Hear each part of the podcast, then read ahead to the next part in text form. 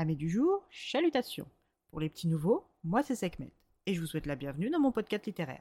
Dans mon émission, je vais tenter trois fois par semaine de vous donner envie de découvrir des livres de tout poil, récents et moins récents. Alors, si ça vous tente, c'est par ici la suite. Aujourd'hui, je vais vous parler du premier tome de la trilogie éponyme Gêne Atlantis de A.G. Riddle aux éditions Brajlon. Dans ce roman, nous commençons notre immersion à la recherche du gène Atlantis sur le navire océanographique Icefall à 140 km des côtes antarctiques, aux côtés des deux universitaires Carl Selig et Steve Cooper, ainsi que la très énigmatique Naomi.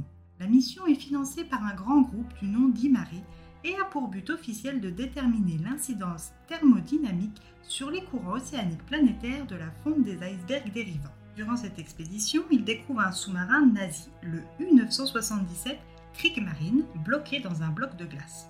Ce navire est supposé avoir permis la fuite de hautes personnalités nazies et de leurs trésors au moment de la chute du Troisième Reich.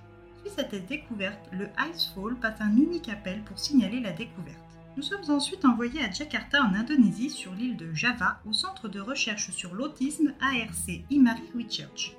Dans ce centre expérimental, nous faisons la connaissance de Kate Warner, docteur diplômé de l'université John Hopkins qui mène un essai clinique de thérapie génique dans le but de guérir l'autisme par un réencodage cérébral.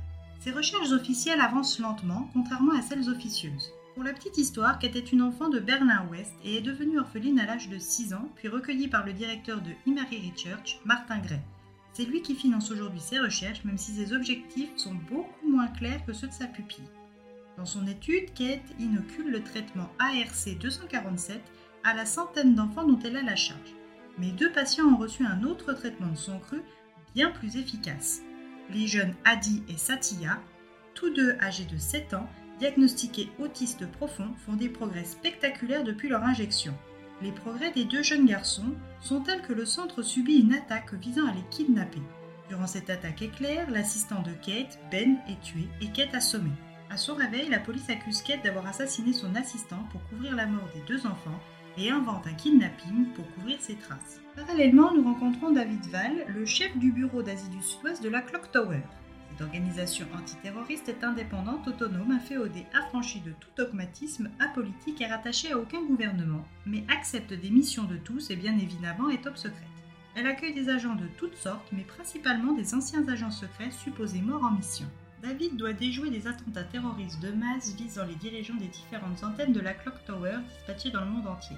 L'organisation tout entière est compromise et l'attentat portant le nom de Protocole Toba est sur le point d'être lancé. Le protocole Toba tient son nom de la théorie évolutionniste très controversée du même nom. Cette théorie présuppose qu'après une éruption massive survenue il y a environ 60 000 ans, la quasi-totalité des espèces humanoïdes, dont les Néandertaliens, l'homme de Flores, l'homme de Denisova et la quasi-totalité des Homo sapiens auraient péri. Seule une petite tribu d'Homo sapiens aurait survécu et aurait permis notre création par l'évolution, ce que les partisans de cette théorie appellent le grand bond en avant de l'intelligence, nous faisant passer de quelques milliers à 7 milliards en seulement 50 000 ans. Comment? Pourquoi? Personne n'a de réponse, mais cette théorie est beaucoup étudiée pour forcer l'évolution humaine en ne gardant que les membres les plus adaptables et intelligents. On peut se demander ce qu'ont en commun un agent secret en mission et une scientifique diplômée en quête de solutions d'avenir la recherche des enfants neurologiquement reprogrammés et l'élimination de la menace Toba vont rapprocher David Vell et Kate Warner dans une enquête commune. Alors, ferez-vous partie de l'aventure? Pour ma part, ce roman est une lecture en demi-teinte. Je m'explique. S'il est vrai que les deux premiers tiers sont rythmés et valent leur pesant de cacahuètes, c'est une autre histoire pour le tiers restant je me suis heurté à un renversement de situation trop alambiqué et anachronique pour mes goûts personnels. De plus, le format un chapitre, une ambiance, un personnage n'est pas le format que j'affectionne le plus, surtout quand je dois prendre des notes. Dans la résolution du mystère, l'auteur m'a perdu et je n'ai pas réussi à raccrocher les wagons. D'un point de vue global, j'ai aimé le livre jusqu'aux deux tiers, mais la fin m'a laissé sur le bas-côté, ne me donnant même pas envie de lire le tome 2. Je vous encourage cependant à vous faire votre propre avis en laissant sa chance au jeune Atlantis de H.G. Riddle. Et si vous n'êtes pas 100% convaincu de le faire, peut-être que l'opportunité de le gagner finira de vous convaincre.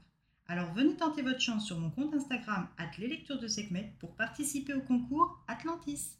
Et bien voilà, j'en ai fini pour aujourd'hui. J'espère que cet épisode vous aura plu et vous aura donné des nouvelles idées de lecture. Si vous souhaitez découvrir d'autres petits moments littéraires tout droit sortis de ma bibliothèque, je vous retrouve le samedi 8 octobre prochain pour un nouvel épisode. Et si d'ici là, je vous manque de trop, n'hésitez pas à me rejoindre sur mon compte Instagram at lectures de Sekhmet et n'oubliez pas le petit concours. Sur ce, chalut les amis et à la prochaine